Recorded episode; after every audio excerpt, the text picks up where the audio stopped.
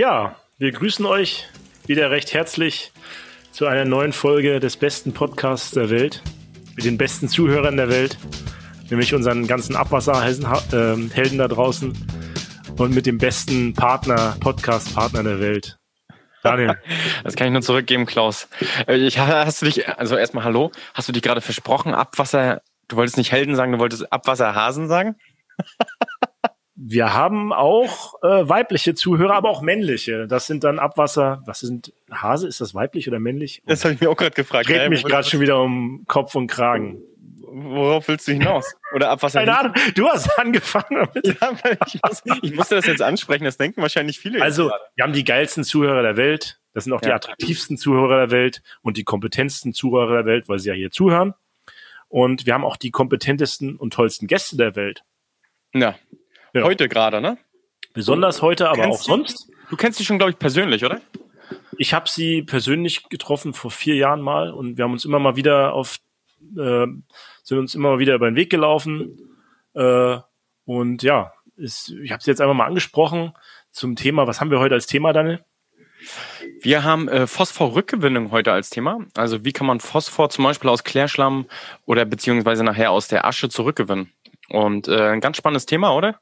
Finde ich zumindestens. Es ist eigentlich eins der Themen, die uns wahrscheinlich auch die nächsten zehn Jahre total beschäftigen werden an unserer Wirtschaft. Ähm, wie ihr alle wisst, äh, gibt es ja gewisse Regularien, die unsere äh, Kläranlagenbetreiber regulieren und äh, zwingen dazu, wie man Phosphor zurückgewinnt. Jeder sollte ja ein Phosphor-Rückgewinnungskonzept bereits vorgelegt haben oder gerade erstellen lassen. Und wahrscheinlich wird sie uns dazu nachher mehr erzählen, welche Möglichkeiten es gibt, Phosphor zurückgewinnen, ähm, zurückzugewinnen aus dem Klärschlamm. Ähm, vielleicht machen wir heute einfach mal eine Abwasserkategorie oder eine Kategorie Abwasser einfach geklärt. Wie kommt denn der Phosphor überhaupt in den Klärschlamm, Klaus? Ja, es ist relativ einfach. Wir reden ja über Rückgewinnung. Vorher muss man den erstmal eliminieren, aus dem Abwasser rausbekommen. Es gibt ja verschiedenste Möglichkeiten, das zu machen, aber die einfachste ist natürlich einfach ein Fellmittel dazu zu geben. Entweder irgendwelche Aluminate oder halt ähm, äh, Eisen. Eisen-3-Chlorid nimmt man da oft für. Und Salze, ne? Eisensalz, ja. Das Eisen-3-Chlorid ist ein flüssiges Salz, ich sag mal flüssiger Rost äh, sag ich immer, das war das Einfachste, wenn man es im Laien erklärt, ne? Also gelöster, gelöstes, in Salzsäure aufgelöstes Eisen ist das. Und das, äh, das, der Eisenbestandteil dieser Säure bindet halt Phosphat und dann ist es nicht mehr im Abwasser drin, was dann aus der Kläranlage rausfließt. Also das gereinigte Abwasser dann. Mhm. Ja. Und dann hat man es im Schlamm und dann muss man es irgendwie rauskriegen. Das ist dann die Rückgewinnung. Oder halt auch, wenn man den Schlamm dann verbrennt in der Asche. Oder es gibt auch andere Sachen. Aber das hören wir jetzt gleich nochmal von unserer. Warum ist das eigentlich so wichtig, dass das aus dem äh, Wasserkreislauf rauskommt und nicht mehr in die Flüsse eingeleitet wird? Ja, gut. Warum es nicht im Wasserkreislauf soll? Phosphat ist ein Nährstoff. Ne? Und wenn dort zu viel Nährstoff äh, eingeleitet wird, sind Nährstoffe genutzt von Bakterien und, und, und ähm, Lebewesen und äh, zehren natürlich dann den Sauerstoff. Und das ist natürlich dann wieder schlecht für die, die das Gleichgewicht äh, im Gewässer wahrscheinlich. Das Gleichgewicht im Gewässer für die dort lebenden anderen äh, Organismen. Ne? Man will ja immer den, den Zustand, den es gibt, erhalten. Das ist ja immer das Ziel, äh, wenn man äh, in Umweltverträglichkeitsprüfungen geht oder in Umweltverträglichkeit von Umweltverträglichkeit geht und man will ja immer den Zustand, den ein Gewässer zum Beispiel hat, erhalten, beziehungsweise da hören wir ja noch von äh, demnächst von dem Herrn Dr. Elgeti was über die Wasserrahmenrichtlinie und so. Äh, wir wollen das ja auch natürlich einen guten Zustand herstellen. Ja, ich hätte einfach immer gesagt, wir holen einfach mal ähm, unseren Gast dazu, die äh, Frau Dr. Antakiali. Und äh, ja, schauen wir mal, was sie uns da so alles zu sagen kann. Sie hat ja auch noch andere Kompetenzen als nur das, aber äh, ja, kann sie sich bestimmt gleich mal selber vorstellen. Machen wir das, Klaus. Wir haben jetzt unseren, unseren Gast dabei. Frau Dr. Demet Antakiali ist unser Gast heute. Demet, du bist dabei. Stell dich doch mal einmal kurz vor, unseren Zuhörern, wer du bist, was du gerade machst, vielleicht auch ein bisschen was zu deinem Werdegang. So. Ja, gut, also ich fange natürlich mit einem Dankeschön für die Einladung und dass ich heute dabei sein darf. Äh, ich arbeite im Ingenieurbüro Swilco am Standort, Standort Köln Sweco ist ein europaweites Ingenieurunternehmen mit ähm, also drei hauptsächlichen Geschäftsfeldern, darunter auch Wasser und Energie, wo ich selber arbeite. Die Muttergesellschaft ist in Schweden, äh, aber in Deutschland haben wir über 30 Standorte und äh, auch über 1000 Mitarbeiter, also circa 1100, glaube ich, momentan. Ähm, ich leite beim äh, SWECO das Ressort Unternehmensberatung Umwelt. Wir sind ein äh, neunköpfiges multidisziplinäres Team. Ähm, unter uns sind Ingenieure, Techniker, aber auch Change Manager. Ähm, wir haben grundsätzlich den Schwerpunkt Abwasser- und Klärschlammbehandlung, aber ein Teil meiner Kollegen haben sich im Bereich Moderation, Mediation, Konfliktmanagement weitergebildet und übernehmen dadurch äh, zum Beispiel bei Bauprojekten die Öffentlichkeitsarbeit oder wie gesagt äh, Mediationsarbeiten.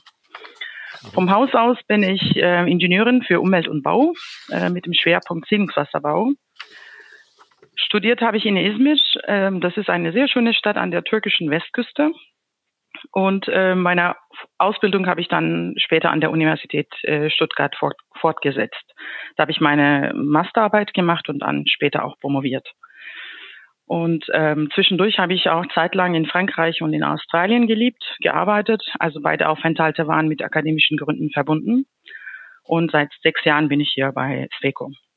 Okay, also bist schon dann äh, weit gereist. Darf ich dann, weiß nicht, ob ich das fragen darf, aber du kommst dann aus der Türkei, richtig? Ja. Bist, bist da geboren und, und aufgewachsen und dann äh, quasi in der Welt äh, überall rumgekommen und jetzt äh, nach Deutschland oder, oder wie? Äh, ja, es war eigentlich ein Zufall, wie ich nach Deutschland gekommen bin. Also als ich noch studiert habe in Izmir, äh, habe ich mit einer Gruppe zusammengearbeitet. Die kam aus der Uni Stuttgart, meine Uni, meine ah, okay. türkische Uni und die Uni Stuttgart haben gemeinsam ein Projekt gemacht und ähm, ich war in, im Team dabei. Und so bin ich eigentlich für die Versuche, für, nur für meine Versuche nach Deutschland gekommen. Aber dann hat es sich so ergeben. Also so richtig geplant hatte ich das eigentlich nicht. Aber die Welt hat natürlich mich immer sehr, sehr interessiert. Ich wollte überall durchkommen. Und das habe ich ähm, ja zum Teil auch geschafft. Aber ich denke, als Ingenieurin ist man schon richtig in Deutschland. Also das kann ich schon sagen. Also speziell für Wasser ähm, äh, ist das wahrscheinlich äh, so, ne? Also in unserem in unserem Bereich wahrscheinlich auch, oder? Kannst du dazu, ist das in, in Frankreich anders oder in Australien? Äh, ja, das ist schon ein bisschen anders. Ich würde sagen, also weltweit gesehen äh, finde ich Deutschland und die skandinavischen Ländern äh, fortschrittlich im Bereich Umwelttechnik oder ähm, also Wasserinfrastruktur. Ja, das ist doch. Gut, das bedeutet natürlich nicht, dass die Franzosen gar keine Abwasserbehandlung äh, können. Also sowas möchte ich nicht sagen. Aber ich denke, die Infrastruktur in Deutschland ist ziemlich ähm, ja, gut. Und ähm, es gilt ja hier das Vorsorgeprinzip. Deshalb äh, finde ich, ähm, dass man in Deutschland ähm, auch bisschen vorausschauend denkt und auch rechtzeitig Maßnahmen ergreift. Oder also so ein Ziel wird auf jeden Fall angestrebt. Ich glaube, das ist auch genau die richtige Überleitung, wenn du sagst, vorausschauen, denken. Dann kommen wir nämlich, glaube ich, genau zu den beiden Themen, die wir da eigentlich mit dir besprechen wollen heute. Nämlich. Ich habe äh, mal noch eine Frage, so. Frau Klaus. Ich habe erstmal noch mal von meiner Seite aus, äh, hallo, damit. Ähm, ich habe noch eine Frage. Wie alt bist du jetzt? Oh, das darf man noch nicht. Äh, ja, okay. Darf ich lügen? Sie können auch, oder du kannst auch gerne lügen. Bloß das, äh, so eine Menschen, die ja auch schon weit durch die Welt gekommen sind, das ist immer so beeindruckend. Daniel, oh die auch Mann. immer gerne wissen halt, äh, wie viel Zeit, also wie viel Zeit hinter dir liegt. Also, ja, weil das so beeindruckend Gut, bin, ist, ne? Ja, ich bin jetzt 44, aber seit sechs Jahren reise ich nicht mehr viel, wenn es hilft. Okay, also mit 38 hattest du deine Reise beendet. ist ja schon mal gut. Ja, ich, ich, muss natürlich sagen, also vor meiner Tätigkeit hier bei SLECO war ich äh, ziemlich lange Zeit an der Universität Stuttgart tätig. Und ähm, ich habe gerne bei Konferenzen teilgenommen und dadurch bin ich auch gut durch die Welt gekommen. Mhm. Mhm. Jetzt hat natürlich Daniel meine Überleitung total kaputt gemacht. Ja, ist ja egal, oder? Das Mit der Frage auch, jetzt einfach mal das unseres Gastes nach dem Alter. Daniel, du musst noch ein bisschen ähm, Etikette lernen, aber ist egal. Ähm, also nochmal als Überleitung, wir denken vorausschauend in Deutschland und deswegen gibt es zwei vorausschauende Themen, die uns ja viel beschäftigen. Und da du ja dieses Ressort wahrscheinlich bei Sweco auch leitest hast, beschäftigst du mit den, diesen Themen natürlich auch viel. Und zwar zum einen die ähm, Phosphor Phosphorrückgewinnung. Und zum anderen, wo wir nachher vielleicht nochmal dazu kommen, zu diesem ganzen Thema vierte Reinigungsstufe. Fangen wir doch mal mit dieser Phosphorrückgewinnung an. Ich stecke da jetzt einfach mal, mal ein in das Thema. Äh, warum braucht man das? Ja, ähm, weil also Phosphor ist ein sehr wertvoller Nährstoff und ähm, im heutigen städti städtischen Leben äh, gibt's oder findet die ähm, ähm, Phosphor-Cycle nicht mehr so statt, wie es eigentlich stattfinden soll. Das heißt, die verlieren, also die ganze Phosphorverbindungen, die werden über die Pflanzen ähm, zu den Menschen übertragen. Und ähm, aber durch die Kläranlagen ähm, sammeln sie sich dann äh, am Ende im Klärschlamm und dann später in der Klärschlammasche. Oder je nachdem, also womit Klärschlamm zusammen verbrannt worden ist. Und äh, dadurch geht dieser wertvolle Wertstoff verloren. Und äh, um das zu verhindern, hat man sich eigentlich vor einer langen Zeit ähm, entschieden oder lange diskutiert, die Klärschlammverordnung in Deutschland zu novellieren. Zwischen den Jahren 2000 und 2010 gab es sehr viele ähm, Diskussionen und viele Universitäten haben dann gleichzeitig eine Phosphorrückgewinnung erforscht. Äh, die Politik hat das sehr gut unterstützt und dadurch entstanden auch einige wichtige Verfahren. Es hat dann ein bisschen länger gedauert, bis die äh, Klärschlammverordnung tatsächlich novelliert worden war. Das kam dann im Oktober 2017. Und seitdem wissen wir auch, ähm, dass die Klärschlämme nur unter bestimmten Bedingungen entsorgt werden können. Das betrifft insbesondere die Kläranlagen, die größer als äh, 50.000 Einwohnerwert haben. Mhm. Also wenn ich eine Kläranlage über 50.000 Einwohner habe, ich, ich fasse das jetzt mal für mich als Laie zusammen.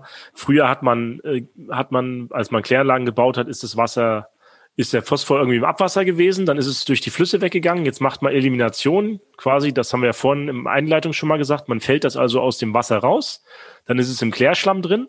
Und jetzt geht es darum, früher hat man den Klärschlamm vielleicht auf die Felder gebracht, das macht man aber heute nicht mehr so. Und deswegen kommt es nicht zurück in die Pflanzen, die wir ja als Menschen aufnehmen. Das war ja der Cycle, ja. den du am Anfang angesprochen hast. Und jetzt ja, denken wir ja. darüber nach, wie wir diesen Phosphor da wieder rausbekommen. Wenn ich eine Kläranlage über 50.000 Einwohnerwerten habe, muss ich also darüber nachdenken, wie ich meinen Phosphor aus meinem Schlamm wieder rausbekomme und wir den dem Zyklus wieder zur Verfügung stelle.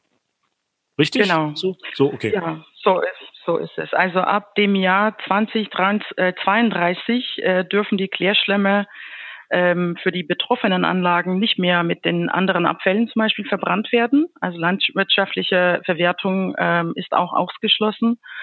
Ähm, die Bedingung dafür ist, dass der Klärschlamm ähm, oder ich drehe das mal so, solange die Klärschlämme mehr als 20 Gramm pro Kilogramm Phosphor in der Trockenmasse beinhalten, dürfen sie nicht mehr äh, zum Beispiel mit den anderen Abfällen verbrannt werden oder landwirtschaftlich äh, verwertet werden. Und wenn diese Grenze überschritten äh, ist, gibt es zwei Wege. Entweder wird der Klärschlamm bei einer Klärschlammverbrennungsanlage thermisch entsorgt. Mit der Klärschlammverbrennungsanlage meine ich eher ähm, also Monoverbrennungsanlage, aber das ist kein rechtlicher Begriff. Deshalb haben wir ähm, bei der Bearbeitung eine ähm, Studie auch gelernt, dass wir Klärschlammverbrennungsanlagen sagen statt Monoverbrennung. Mono heißt, ich darf und, nur den Schlamm für sich verbrennen und nicht mehrere Sachen genau. zusammenschmeißen, ne? Nur den. Genau. Ja, okay. Hm? Genau. Ähm, ja, und die Rückgewinnung aus der Asche ähm, muss äh, 80 Prozent betragen. Das heißt, also 80 Prozent vom äh, in der Asche ähm, vorhandenen Phosphor-Rückgewinnung werden muss. Oder äh, der Pi-Gehalt im Klärschlamm muss bereits vor der thermischen Entsorgung unterhalb des Grenzwertes gebracht werden oder 50 Prozent von dem P muss Rückgewinnung werden. Also bei der Asche gilt 80 Prozent Rückgewinnung, beim, ähm, beim Klärschlamm äh, entweder unterhalb von 20 ähm, Gramm pro Kilogramm oder mhm. 50 Prozent. Das heißt, Und wenn, der, wenn eine okay, wenn ich das aus dem Schlamm schon rückgewinne, äh, irgendwie den runterbringe, den Phosphor so weit runterbringen, kann ich es auch irgendwo mit verbrennen. Ja, richtig. Das heißt, ich müsste dann aus dem Schlamm irgendwie was rausbekommen noch irgendwie. Okay. Hm? Wenn ich jetzt zum Beispiel gezielt MAP-Ausfälle im Schlammkreislauf, mhm. dann hätte ich ja weniger, ich sag mal, dann würde ich ja vielleicht unter diese 20 Gramm ähm, kommen. Wäre das dann schon eine Lösungsmöglichkeit, um da jetzt nicht mehr Phosphor rückzugewinnen? Ja, das wäre auf jeden Fall eine Lösung. Also gut, äh, ich denke, äh, man muss äh, auch die rechtlichen Rahmenbedingungen gut verstehen. Ähm, ein wichtiger Aspekt hier ist die ähm, sind die Verantwortungsbereiche der Wasser- und Abfallrecht. Ähm, also die Abwasserbehandlung fällt unter Wasserrecht und die Klärschlammverordnung unter Abfallrecht. Und es gibt da ein paar rechtliche Definitionen. Also die Abfallrecht übernimmt alles erst, wenn der Klärschlamm im Klärprozess nicht mehr weiter behandelt wird, also wenn die Behandlung abgeschlossen ist. Wenn das Phosphorrückgewinnungsverfahren in den Klärprozess integriert wird, muss der Pi-Gehalt im Klärschlamm tatsächlich am Ende der Behandlung unter 20 Gramm pro Kilogramm liegen, damit es keine Zuführungspflicht in die Pi-Rückgewinnung besteht.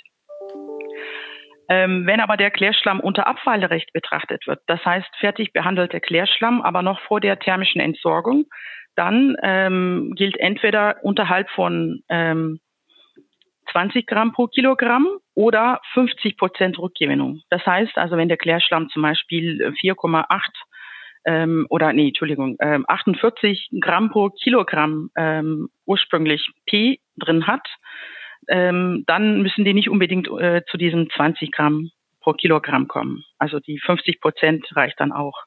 Aber dann muss man genau schauen, also unter welche, ähm, unter der Verantwortung äh, von welchem Rechtbereich das Ganze fällt.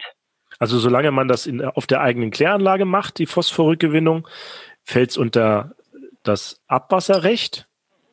Genau. Und solange, und wenn ich, sobald der Klärschlamm mein Gelände quasi verlässt, kann ich mit Abfallrecht daran gehen. Dann habe ich andere Anforderungen an das Ganze. Ja gut, also die rechtliche Definition ist, ähm, also der Klärschlamm muss fertig behandelt werden mhm. oder fertig behandelt sein. Äh, ob dann äh, nochmal zusätzlich auf dem Kläranlagengelände eine Bioregionungsanlage gebaut wird oder nicht, äh, das ist nicht entscheidend. Aber sobald äh, der Klärschlamm ähm, oder die Behandlung des Klärschlammes abgeschlossen ist, äh, fällt das Ganze unter Abfallrecht. Okay, mhm. also eine, eine, Trocknung, die außerhalb von meiner Kläranlage irgendwo passieren würde, würde auch nochmal zur Behandlung führen, sozusagen. Ja, das ist eine interessante Diskussion. Ähm, also für den Kläranlagebetreiber, der ähm, Klärschlamm auch so produziert, ist die Behandlung eigentlich für ihn abgeschlossen. Aber das ist ähm, momentan, es gibt einige ähm, rechtliche Rahmenbedingungen, die noch diskutiert werden. Also ich denke, wenn es soweit äh, ist, äh, gibt es hoffentlich Leute, die das so sorgfältig überprüfen und danach auch dementsprechend eine Entscheidung äh, treffen können. Wenn man sich diese ganzen Verbrennungsanlagen, die jetzt entstehen, in Hamburg gibt es ja eine zum Beispiel äh, mit diesem mit diesem Verfahren von von hier in Rostock soll eine entstehen in meiner Remondes. Heimatstadt. Mhm. Ja, Remondes macht das genau. Dann in Rostock soll zum Beispiel eine Monoverbrennungsanlage entstehen. Das ist meine Heimatstadt da oben. Dann äh, hier im Süden äh, bildet sich gerade hier um Stuttgart herum äh, bei Tübingen ein, ein Verband, der sich jetzt konstituiert. Und äh, wenn die jetzt zum Beispiel noch Behandlungsschritte mit, die holen sich die Schlemmer alle ran und machen dann noch Behandlungsschritte, das wäre dann interessant, ob das noch unter das Abwassergesetz noch fällt oder dann unter das Abwa oder schon unter das Abfallrecht, ne? Also vielleicht kann ich dazu auch noch mal was sagen. Ne? Also ich habe es bisher von den Betreibern immer so gehört, dass sobald die Klärschlammbehandlung, ich sag mal jetzt eine Entwässerung passiert ist auf der Anlage und dann danach, ich sag mal noch eine Trocknung oder ein Trocknungsband gebaut wird oder dann danach noch eine kleine Klärschlammverbrennung oder so angedacht ist, dann zählt das zum Abfallrecht schon mittlerweile. Auch wenn das auf dem Kläranlagengelände ist. Ist das richtig oder? Ja. Ja, hm. so kann man das sehen, weil die Trocknung ähm, ist kein Standardverfahren für die Schlammbehandlung. Ja. Genau. Also Faulung ist mittlerweile für die meisten Anlagen oder für Deutschland äh, kann man das als ein Standardverfahren gesehen werden. Ähm, aber die Trocknung, ähm, Trocknung ist eigentlich der Schritt vor der Verbrennung. Mhm. Ja. Also wir zum Beispiel hier in, in Mecklenburg-Vorpommern haben noch ähm, auf Rügen schon eine Monoverbrennungsanlage. Da war damals ja angedacht, ich weiß nicht, kennen Sie vielleicht? Ähm, da war damals sogar noch angedacht, ganz am Anfang, dass man da im Sommer noch Algen und so mit verbrennt, ne? Dass es nicht so eine einzelne Klärschlammverbrennungsanlage ist. Mittlerweile ist es, glaube ich, dass keine Algen verbrannt werden. Aber das war, glaube ich, so die erste, die jetzt hier gebaut wurde, zumindest äh, in Norddeutschland, wo ich unterwegs bin. Ähm, okay, dann haben wir das ja erstmal geklärt. Mal eine Frage. Wenn, man, wenn ich jetzt den Klärschlamm habe, dort ist ja mein Phosphor drinne, wie kann ich den denn jetzt zurückgewinnen? Also ich muss ganz ehrlich sagen, ich habe da irgendwie, es gibt ja verschiedenste Verfahren. Und ja. ähm, vielleicht kannst du uns da mal mitnehmen, welche Verfahren es gibt und äh, wie die vielleicht vollzogen werden. Ja. Ja gut, äh, ich meine, eine P-Rückgewinnung findet nicht unbedingt aus dem Klärschlamm statt. Man kann theoretisch alle ähm, von allen phosphorhaltigen Teilströmen P rückgewinnen. Aber ähm, ja, prinzipiell gilt, also je konzentrierter Phosphor vorliegt, desto günstiger ist das Verfahren. Und noch dazu, also je mehr Phosphor als gelöste Orthophosphate vorliegt, äh, desto unkomplizierter ist das Verfahren. Gut, die erste Möglichkeit wäre Abwasser, aber Abwasser bei den großen Mengen, ähm, also hat das bisher nicht viel Interesse bekommen. Und eine weitere Möglichkeit ist das Trübwasser. Äh, mit dem meine ich äh, den Überstand ähm, im Faulung oder im Faulturm äh, mhm. oder Zentrat nach einer Klärschlammentwässerung. Hm? Und hier haben wir auch eine flüssige Phase. Also normalerweise, ja, die Mehrheit äh, von Phosphor liegt in gebundener Form im Klärschlamm. Äh, nur ein Teil wird in die flüssige Phase übertragen durch natürliche Prozesse. Ähm, und bei, im Trübwasser haben wir auch eine flüssige Phase. Da gibt es aber eine Besonderheit, wenn man zum Beispiel eine Biop-Anlage hat. Also biologisch gebundener Phosphor wird im Faulturm während des Faulprozesses ähm, relativ schnell äh, zurückgelöst. Das heißt, ähm, also ungefähr ein Drittel oder bis zu ein Drittel von ähm, Phosphor im Klärschlamm insgesamt kann in die flüssige Phase in Biopie-Anlagen äh, geführt werden. Und wenn wir dann einmal Otophosphat haben, dann ist die Pyrogewinnung sehr unkompliziert. Also zum Beispiel Struitfällung. Das ist ja ein relativ bekanntes Verfahren. Mhm. Ähm, aber in Deutschland wird es nicht so häufig ausgeübt, weil es sehr wenige Biopie-Anlagen gibt. Das hat auch andere Gründe. Also Biopie-Schlemme sind etwas ähm, schwieriger zu entwässern und das hat dann auch wirtschaftliche Folgen. Deshalb übt man das nicht so häufig aus. Und wenn Phosphor einmal chemisch gebunden ist, also das heißt gefällt äh, wird, äh, dann ist es sehr schwierig, diese, ähm, ja, diese Paare wieder zu trennen. Also da braucht man wirklich so Gewalt, also entweder thermisch oder äh, chemisch. Das ist eine sehr stabile Verbindung, ne? Eisen, Eisenphosphat zum Beispiel ist sehr stabil, ne? Genau, das sind sehr stabile Verbindungen. Ähm, zur Rücklösung vom im Klärschlamm äh, gebundenen Phosphat hat man auch äh, ein paar Möglichkeiten. Einmal also nasschemischer Ausschluss, das heißt, ähm, der Schlamm muss angesäuert werden. Man kann theoretisch auch im alkalischen Bereich arbeiten, da braucht man aber wirklich sehr hohe pH-Werte, also bei 12 oder so. Mit Säure ist es dann doch ähm, etwas wirtschaftlicher. Und dann kann man einen Teil von die, diesem ähm, im Klärschlamm ähm, vorhandenen Phosphor zurücklösen und dann später findet eine Kristallisation statt. Das sind dann die sogenannten nasschemische Verfahren. Also ich äh, kategorisiere die Verfahren hauptsächlich in drei Gruppen, aber also unterschiedliche Möglichkeiten gibt es, bin ich mir sicher. Ähm, ich denke, okay, wichtig ist einmal nasschemische Verfahren. Äh, die mhm. nehmen den Klärschlamm als Basis ähm, oder Ausgangsmaterial. Und dann gibt es so ähm, integrierte thermische und oder thermochemische Verfahren. Da findet die äh, Verbrennung statt und gleichzeitig äh, eine Chemikalienzugabe um, äh, und am Ende haben wir eine phosphorreiche Schlacke. Und dann gibt's eine, gibt's auch äh, die reine aschebasierte Verfahren. Mhm. Und ähm, ja, also es gibt sehr viele unterschiedliche Verfahren mittlerweile, aber prinzipiell ähm, lässt sich vielleicht in diesen drei Gruppen äh, kategorisieren, die Pyrogewöhnungsverfahren. Und hat sich das schon durchgesetzt, welches jetzt nachher, also ich vergleiche das immer so ein bisschen mit, ja, es gab früher Blu-ray und DVD-R und was weiß ich, ein Standard. Und das muss sich ja irgendwann mal ein Standard so durchsetzen. Gibt es das bei uns schon so eine Tendenz, wo man sagt, da entwickelt sich das hin oder äh, wird das noch so wie, wird das noch so ähnlich wie bei Reise nach Jerusalem gespielt bis 2032? Ja, also jedes Verfahren hat seine Vor- und Nachteile. Äh, aber wie gesagt, ich habe ja vorhin gesagt, dass es prinzipiell ähm, gilt, dass also je konzentrierter Phosphor irgendwo in einem Stoff vorliegt, desto günstiger ist das Verfahren. Deshalb haben die natürlich die aschebasierte Verfahren einen äh, wichtigen Vorteil. Aber es gibt auch ähm, die kombinierte oder integrierte thermochemische Verfahren. Äh, da findet die Verbrennung und P-Rückgewinnung eigentlich innerhalb von einer Anlage statt. Wirtschaftlich gesehen könnten die äh, Prozesse auch ähm, einen Vorteil haben. Natürlich, wenn man zum Beispiel eine Monoverbrennung auf der grünen Wiese bauen muss. Mhm. Wenn man aber schon eine Verbrennungsanlage hat, dann geht man natürlich ähm, ähm, zu aschebasierten Verfahren. Ähm, bei den unterschiedlichen Verfahren gibt es unterschiedliche Produktqualitäten. Also mein Favorit ist auf jeden Fall Strovit, weil das kann man direkt einsetzen. Aber das Remondes-Verfahren produziert Phosphorsäure oder so ist es ähm, geplant auf jeden Fall. Das ist natürlich auch ein sehr, sehr wertvolles Produkt, mhm. äh, das man auch ähm, mehrseitig einsetzen kann. Das ist super, wenn es äh, richtig gut äh, oder so funktioniert, ähm, wie geplant wird.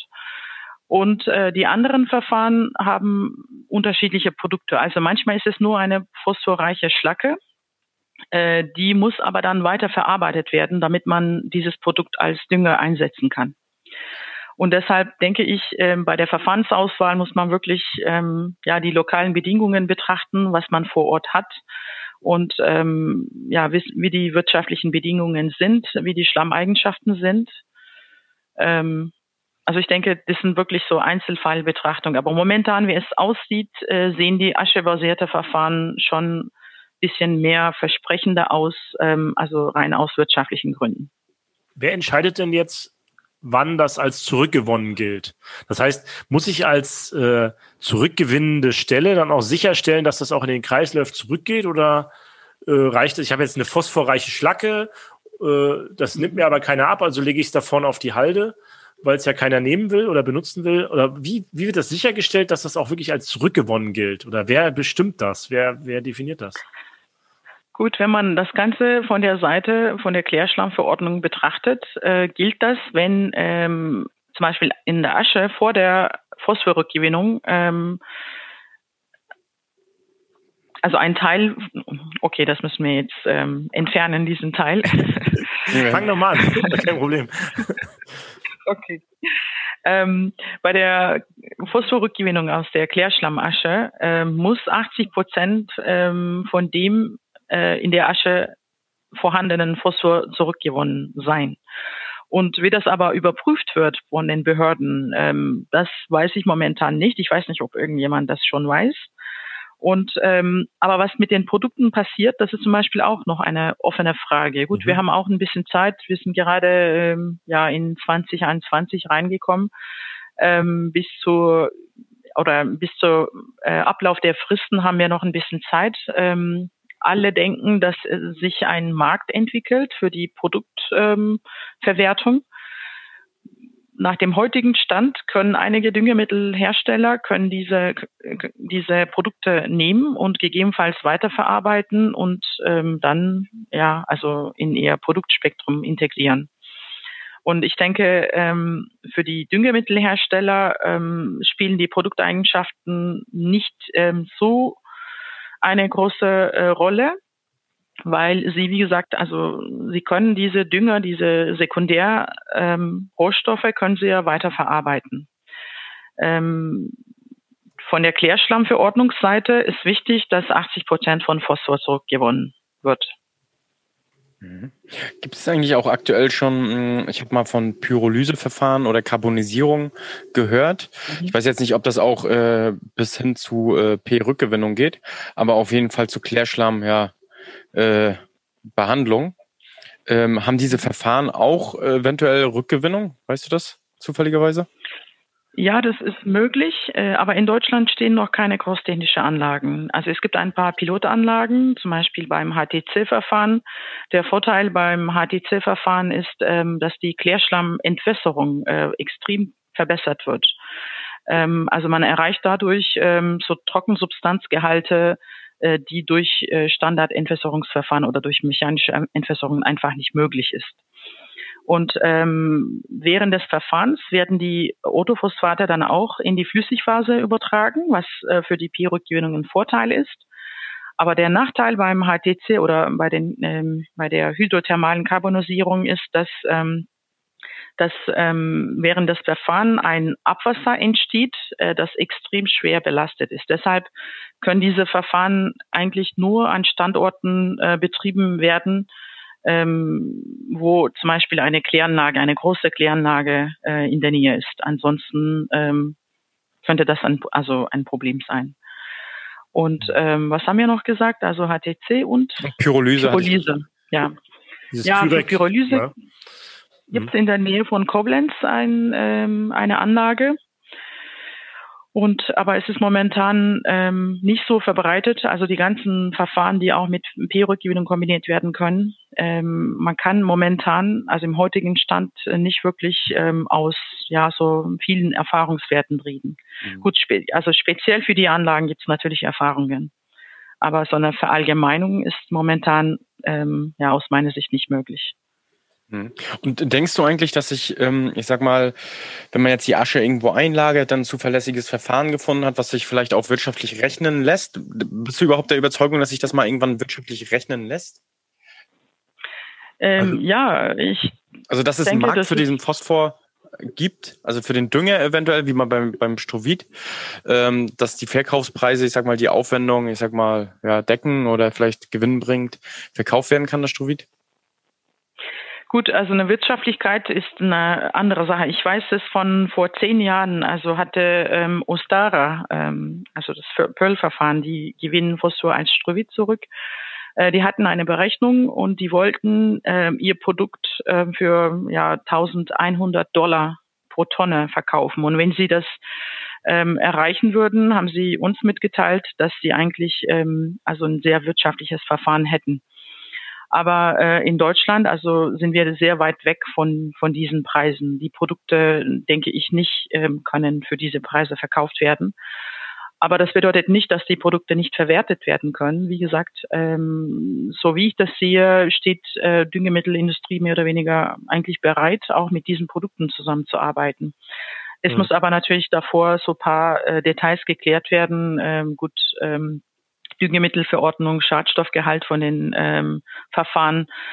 Aber die Pilotuntersuchungen haben bisher gezeigt, dass es schon möglich ist. Also die Pi-Rückgewinnung ähm, ist nicht umsonst, das kann man jetzt schon sagen. Okay. Na, heute ist ja so zum Beispiel auch beim, äh, oder, oder in der Vergangenheit war es ja so, dass man den Klärschlamm dann zum Beispiel in, in ähm, Betonwerken zum Beispiel mitverbrannt hat und musste ja dafür noch Geld zahlen. Die Frage ist ja dann, ob man irgendwann für seinen Klärschlamm auch mal Geld bekommt, ne? Anhand der Inhaltsstoffe, dass man sagt, wir haben hier einen ja. Wertstoff, ne, dass man sagt, äh, vielleicht schreien dann immer mal Leute. Also ich kenne das, vergleiche das immer mit den Plastikflaschen. Ne? Wir hatten in Rostock mal so eine, Verbre so eine Aufbereitungsanlage für diese Plastikflaschen gemacht, die ja dann äh, Pfand bekommen haben. Und äh, die haben sie zwei Jahre nach, der, nach dem Bau, war auch eine Remondis-Anlage, glaube ich, haben sie die stillgelegt, weil die ganzen Plastikflaschen aus China aufgekauft wurden auf einmal für Geld. Vorher hat man das da für zwei Cent noch hinverkauft, also musste noch was bezahlen, dass sie das genommen haben. Und mittlerweile werden diese Plastikflaschen aus China aufgekauft und die machen da irgendwas draus. Und das ist ja die Frage, ob wir da auch mal hinkommen mit unserem Klärschlamm, ne? Ja, also ich denke, äh, die Forschung geht noch weiter ähm, und die großtechnischen Anwendungen werden uns auch schon einiges beibringen und wir haben noch ein bisschen Zeit.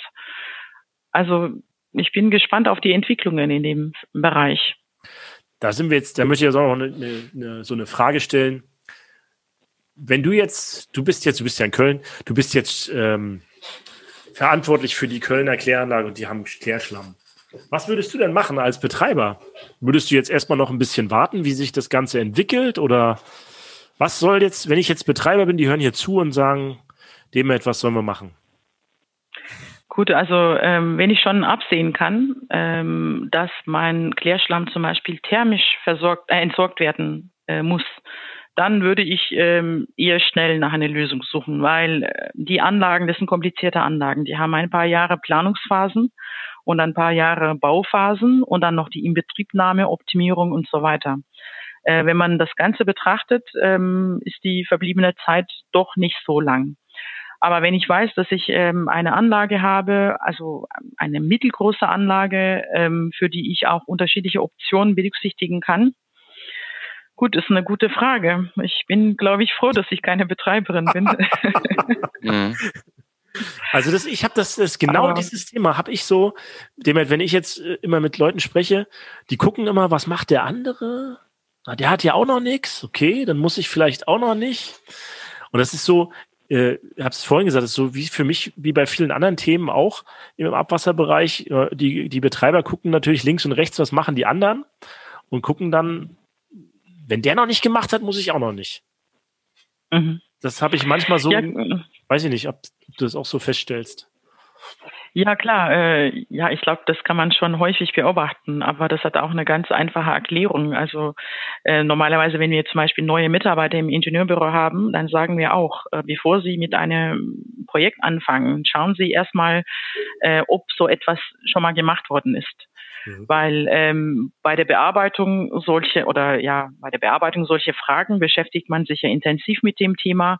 Und wenn das schon einmal passiert ist, muss man nicht die ganze Arbeit wirklich wiederholen. Also man kommt eventuell auf das gleiche Ergebnis. Und ähm, wenn man schon mal Betreiber kennt, ähm, die solche Anlagen betreiben, dann kann man ja aus den Erfahrungen auch profitieren. Mhm. Deshalb kann ich das gut nachvollziehen. Also äh, was machen die anderen? Aber ja, ich meine, Stand der Technik ähm, ist ja einigermaßen klar momentan. Ähm, es ist schon vielversprechend, aber alle Fragen wurden noch nicht beantwortet. Ähm, ob das in den nächsten paar Jahren wirklich ähm, so viel anders sein wird, das können wir leider nicht vorhersehen. Ich denke, man sollte erstmal wirklich diese ähm, Anlagen betrachten. Aber wie gesagt, also wenn ich eine große Anlage habe, dann habe ich kann, kann ich es mir eigentlich nicht wirklich leisten. Also man muss schnell äh, gucken, ob man so eine Kooperation bildet, äh, ob man alleine ähm, den Schlamm entsorgen möchte und ähm, also ich denke, anfangen muss man sowieso, aber ähm, die novellierte Klärschlammverordnung sieht auch vor, dass jede Kläranlage bis 2023 ein äh, Phosphorrückgewinnungskonzept vorliegen soll. Das heißt, äh, wir haben die, also die Kläranlagenbetreiber haben eigentlich noch zwei Jahre, um so ein, ja, um sich so ein Konzept zu äh, überlegen. Äh, und ich denke, dafür muss man sich schon ernsthaft Gedanken machen. Bei Anlagen größer 50.000, oder, EW? Nee, eigentlich alle Anlagen. Das Ach, alle Anlagen. alle Kläranlagen. Mhm. Okay.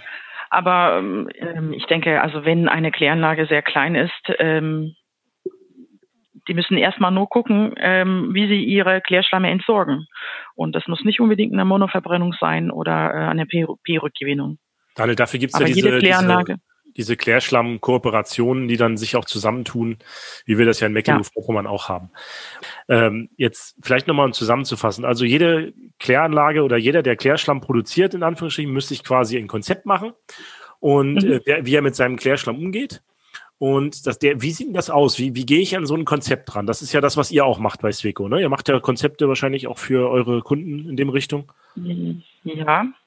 Ähm, ja, also wir würden jetzt erstmal ähm, nach den Zahlen gucken, wie viel Klärschlamm ähm, produziert wird und ähm, wie die Klärschlammeigenschaften sind. Also es gibt, wir haben schon zum Beispiel in NRW Anlagen entdeckt, die weniger als ähm, 20 Gramm pro Kilogramm Phosphor im Klärschlamm haben, auch wenn die ähm, größer als 50.000 Einwohner Wertanlagen sind. Ähm, ja, also wenn man zum Beispiel, ähm, ich, ich denke, der Durchschnitt in NRW liegt ungefähr bei 33 äh, Gramm pro Kilogramm ähm, Phosphor im Klärschlamm. Ähm, wenn eine Anlage irgendwie so 40 oder mehr ähm, Gramm pro Kilogramm äh, Phosphor im Klärschlamm hat, dann ähm, besteht eigentlich die Möglichkeit ähm, für eine Rückgewinnung aus dem Klärschlamm, ich würde sagen, kaum. Weil mit den nasschemischen Verfahren, was man erreichen kann, äh, ist, wenn man äh, die, das Verfahren noch unter wirtschaftlichen Bedingungen betreiben möchte, ähm, um die 50 Prozent, also 40, 50 Prozent. Ansonsten braucht man viel zu viel Säure. Man muss in sehr, sehr sauren pH-Bereichen arbeiten und das Ganze macht das Verfahren deutlich teuer und aufwendiger. Mhm. Äh, wenn eine Anlage aber irgendwie so 27 äh, Kilogramm, äh, Gramm pro Kilogramm Phosphor im Klärschlamm hat, dann könnte für so eine Anlage durchaus einen, ein nasschemisches Verfahren äh, vorkommen. Mhm. Da mu muss, die, muss der Kläranlagenbetreiber natürlich was investieren, aber dafür ist der Betreiber auch zukünftig unabhängig von den Entsorgern, mhm. äh, solange natürlich die Werte so bleiben. Und äh, wir würden natürlich auch gucken, also wie solche äh, Randbedingungen auf der Kläranlage sind. Dann würden wir äh, mögliche Verfahren nennen. Ähm, ja, und dann vielleicht auch die weitere Vorgehensweise. Wie gesagt, man muss äh, zu heutigem Zeitpunkt noch keine Entscheidung ähm, äh, haben, aber man muss die Vorgehensweise in dem Konzept auch beschreiben. Also erster Schritt ist Abwassertalk hören, sich hier informieren was die Rahmenbedingungen sind. Zweiter Schritt ist bei Dement Antakiali mal anzurufen, bei Sweco zum Beispiel. wir können ja auch, wir können ja dich ja verlinken unterhalb der äh, des Podcasts auch. Und dann, äh, ihr macht dann auch Konzepte und begleitet natürlich die Kunden dann auch bis zur fertigen Anlage oder macht ihr auch solche solche ähm, organisatorischen ähm, äh, Begleitungen wie für so, so Zweckverbände, die sich da gründen? Das macht ihr eher nicht, ihr macht das eher vom technischen Bereich, oder? Ja gut, also mein, meine Abteilung oder mein Bereich macht das nicht direkt. Ähm, wir haben aber, also Sweco ist ein relativ großes Unternehmen. Mhm. Wir haben auch ähm, Abteilungen, die Projektsteuerung machen und okay. die steuern dann große Projekte. Die übernehmen dabei nicht unbedingt äh, so die technischen Aufgaben oder muss nicht der Fall sein. Ähm, das wird ähm, dann von den Abteilungen aus ähm, durchgeführt. Okay, jetzt habe ich das Konzept und jetzt reiche ich das dann ein beim, wo reiche ich das ein? Beim Landratsamt? Bei der Wasserbehörde. Wasserbehörde. Unteren ja. Wasserbehörde, genau. Ja, genau. Und die sagen dann, okay, Konzept ist super, bauen bitte oder umsetzen. Ähm, gut, also die Anlage muss erstmal genehmigt werden. Da ähm, wird, ich denke, werden oder finden erstmal so Gespräche statt und dann wird ein Genehmigungsantrag eingereicht. Und äh, erst wenn die Anlage genehmigt wird, aber auch davor gibt es einiges zu tun. Also man braucht, wenn man eine neue Anlage bauen möchte, ist zum Beispiel die Standortsuche auch ein großes Thema. Mhm. Ähm, ich kann mir jetzt nicht vorstellen, dass irgendeiner äh, auch unter unseren Zuhörern sagt, okay, lieber in meinem Backyard oder im hinteren Garten eine Verbrennungsanlage. Mhm. Ähm, deshalb ist es nicht so einfach, ähm, also so einen Standort für eine Verbrennungsanlage zu finden. Und Deutschland ist ja ein relativ dicht besiedeltes Land.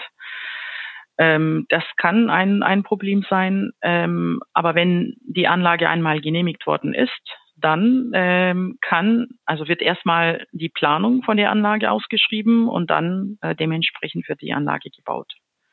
Mhm.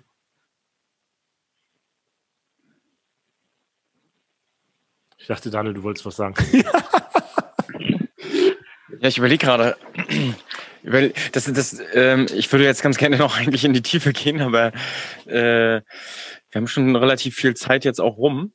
Ähm, ich überlege gerade, ob wir nochmal über die vierte Reinigungsstufe sprechen und das jetzt erstmal so angeteasert mhm. lassen.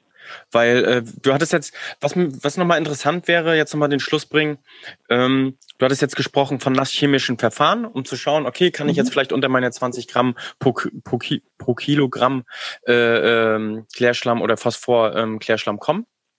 Ähm, mhm. Was, was wäre der zweite Schritt? Wo müsste ich noch oder was müsste ich jetzt noch bei meinem Klärschlammkonzept äh, berücksichtigen? Ähm, ja, also wie gesagt, es gibt ja Randbedingungen nach der novellierten Klärschlammverordnung. Da schaut man, okay, ob die Anlage größer als 50.000 Einwohner Wert hat oder nicht. Äh, wenn ja, ähm, dann wie groß übrigens, also die Anlagen größer 100.000 Einwohner Wert, äh, die haben Zeit bis 2029 mhm. und äh, die Anlagen zwischen 50 bis äh, 100.000 äh, Einwohner Wert liegen, die haben noch drei Jahre zusätzlich, also bis 20 ähm, 32. 32, ja. Ähm, da schauen wir erstmal, wie groß die Anlage ist, ob die Anlage unter P-Rückgewinnung oder P-Zuführung zu ähm, P-Rückgewinnung fällt. Ähm, und ja, dann schauen wir uns nach den Zahlen, also wie viel Klärschlämme anfallen, ähm, also die Eigenschaften vom Klärschlamm, P-Gehalt im Klärschlamm und welche Verfahren überhaupt in Frage kommen können. Oder es kann sein, dass die Kläranlage schon ähm, einen Vertrag mit einem äh, Entsorger äh, unterschrieben hat für die nächsten, keine Ahnung, 15 Jahren. Das wird dann natürlich auch berücksichtigt. Also ähm, man schaut sich die Randbedingungen an und dann entscheidet man, also welche Optionen überhaupt in Frage kommen. Und wenn man sich für ein nasschemisches Verfahren entscheidet, äh, dann ist man eigentlich nach einer P-Rückgewinnung auf der Kläranlage, äh, ist man aus dieser Zuführungspflicht befreit. Dann kann man äh, den Klärschlamm im Zementwerk oder auch bei einer Müllverbrennungsanlage entsorgen. Weil ich dann unter diese 20 Gramm pro Kilogramm komme und genau. dann nicht mehr unter dieses, äh, diese Gesetzgebung falle. Genau. Ja, okay, das ist doch mal, das ist doch mal äh, ein guter Ansatz. Und wenn man das noch näher äh, wissen will, glaube ich, das ist auch der Richt der falsche, falsche Runde, dann hier das noch weiter ins Detail zu gehen. Äh, dann kann man sich ja bei dir noch melden. Ich kann an der Stelle bloß den Tipp geben, ähm, wenn das passiert, ein Betreiber von mir macht das gerade oder versucht das gerade, das Konzept aufzubauen und ähm, der muss natürlich das CNP-Verhältnis in der Belebung dann auch im Auge behalten. Äh, gut, wenn, ich meine, ja also wenn jetzt die Rückführung, also ich habe ja mein Zentratwasser und ähnliches, was dann wieder zurückgeführt wird und wenn ich das vorher irgendwie ausfälle oder sowas oder kristallisiere im, im äh, Strovit, dann äh, fehlt mir natürlich ein bisschen P in meiner meine Belebung. Ähm, ja gut, also wenn die Bilanz dementsprechend äh, einmal erstellt worden ist, klar, äh, da muss man auf die ähm, ja, Stoffströme beachten. Äh, nur in Deutschland gibt es wirklich wenige Anlagen, ähm, die mit dem Trübwasser ähm, so eine erhebliche Menge von Phosphor zurück in die Belebung führen.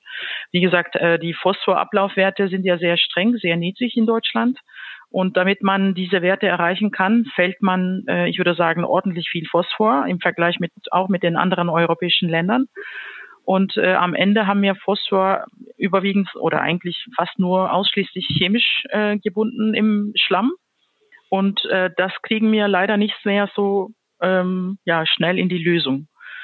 Aber klar, bei einer BioP-Anlage, wenn man tatsächlich so ein Verfahren, also ein, ähm, so ein Kristallisationsverfahren fehlt, dann äh, muss man gucken, wie die ähm, ja, Stoffströme ähm, ja, beeinflusst werden mhm. von dieser Änderung.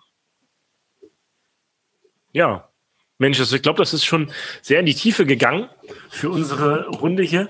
Ähm, wir wollten am Ende nochmal, äh, jetzt weiß ich gar nicht, ob das Sinn macht, nochmal das Thema vierte reingestimmt, da kann man bestimmt auch nochmal fünf Stunden drüber reden.